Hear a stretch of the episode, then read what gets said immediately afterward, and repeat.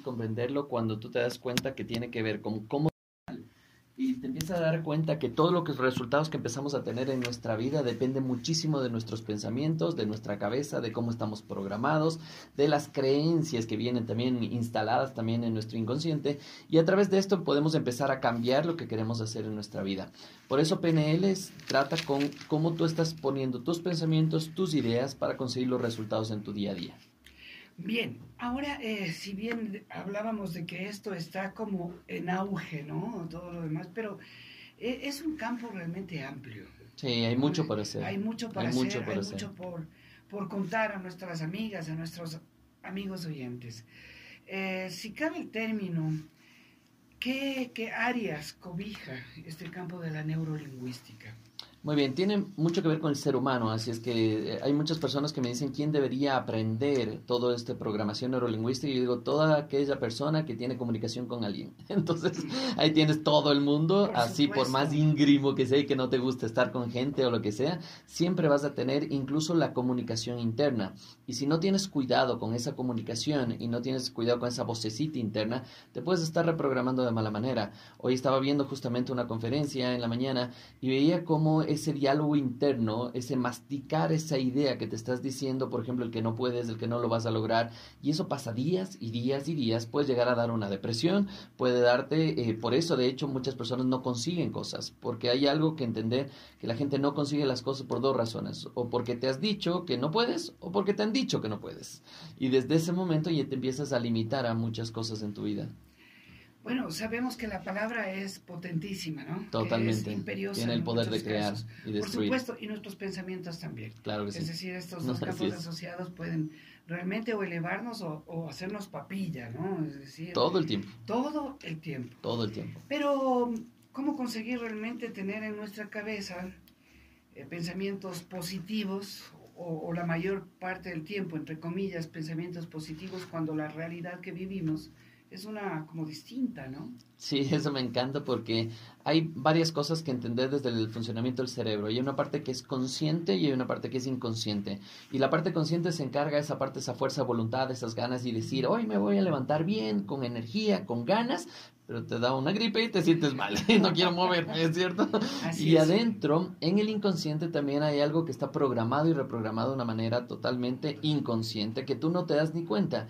Y hay gente que dice, por fuerza de voluntad me va a ir muy bien, pero adentro del inconsciente se está riendo. Dice, ¿cómo te va a ir bien si nunca te ha ido bien en la vida, si no has sacado nada, si, si, no tienes un buen empleo, si no te gusta lo que haces? ¿Cómo estás diciendo que te va a ir bien? Entonces esa motivación que empezabas a decir con fuerza de voluntad se empieza a desmoronar y no tiene un sustento. La programación neurolingüística lo que hacemos, y a través de herramientas de hipnosis también, entrar a ese inconsciente y cambiar esa relación que tienes, esa asociación que tienes con las cosas negativas y las cosas positivas. Entonces, ¿qué pasa? Que el inconsciente se encarga de darte ese ánimo, esa gana, automáticamente. No tienes que pensar en estar bien, el inconsciente se encarga de eso. Y así las personas que pueden escuchar este momento dicen, no, pero eso ya está técnico. Y vamos a aterrizar totalmente. El inconsciente, ¿qué es lo que hace? El inconsciente se encarga de muchas cosas de nuestro cuerpo de cómo respiramos, de nuestras funciones digestivas, de los pensamientos, las ideas, de manera automática. Entonces lo que hacemos es, a través de PNL, hacer que este proceso automático sea en beneficio nuestro, que nos diga que si podemos, que si lo logramos, rodearnos de gente chévere, conversaciones chéveres, que incluso el inconsciente ya cuando escuchas cosas negativas simplemente se empieza a alejar y no hace caso o se bloquea y pues, allá la persona que quiere sufrir que sufra, ¿cierto? Y nosotros tenemos como un ambiente, empezamos a crear un ambiente positivo en el cual escuchamos las noticias negativas y cosas así, sí, pero hay una cosa importante que entender, es qué tanto está eso dentro de mi zona de influencia? ¿Puedo cambiar o no? Y muchas veces les preguntan a la persona, a ver, ¿vas a llorar? ¿Vas a sufrir? Sí, ¿va a cambiar la situación? No, entonces, ¿cómo hacemos? Si va a cambiar la situación, bueno, yo te ayudo a llorar y lloremos juntos, pero si no va a cambiar la situación, y ahí mucha gente me queda viendo y me dice, tienes toda la razón, entonces, ¿para qué lloro? Y ahí empieza a cambiar todo. Javier, en, hablaste tú de eh, hipnosis. Sí. ¿En qué casos se debe utilizar la hipnosis? Ah, la hipnosis puedes utilizar en casos muy simples como por ejemplo miedo a un profesor, Ah, miedo a las alturas, miedo a quedarte encerrado o cosas mucho más profundos como depresiones o miedos que impidan conseguir resultados espectaculares. Uno de los cursos que trabajamos, por ejemplo, ahora recién regresé de México y estuve en Bogotá también dictando este curso de hipnosis.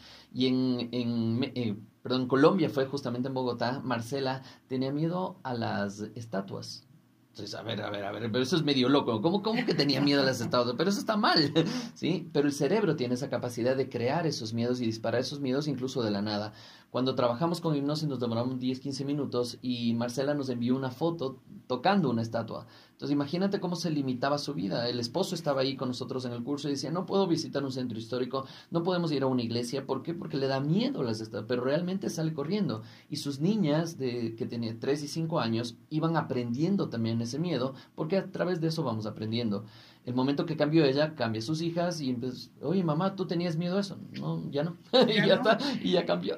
Esta mañana estamos con Javier Illingworth, experto en business online pero con herramientas aplicables eh, de programación neurolingüística. Es interesantísimo realmente escuchar esta posibilidad. Por ejemplo, una de las herramientas, la hipnosis, ¿no? Así es. Eh, nos, hemos hablado ya el poder que puede tener la palabra, nuestros pensamientos, ciertamente, eh, como imanes casi, ¿no? Sí, como totalmente. para atraer lo bueno. Creadores, creadores de. Muchas veces, Javier, escuchamos esto en el día a día y decimos, hmm, pero ¿cuál es el sentido? ¿Cuál es el poder de la palabra? Tú nos puedes explicar un, un poco más. ¿Por qué la palabra es tan poderosa? La palabra, bueno, y esto está demostrado a través de los años y años y años y años, que la palabra tiene el poder de crear por varias razones, desde la metafísica, puedes entrar a un montón de cosas ahí muy profundas que dirán la gente, no, esto ya está igual, nuevamente técnico, pero vamos a hacer lo básico.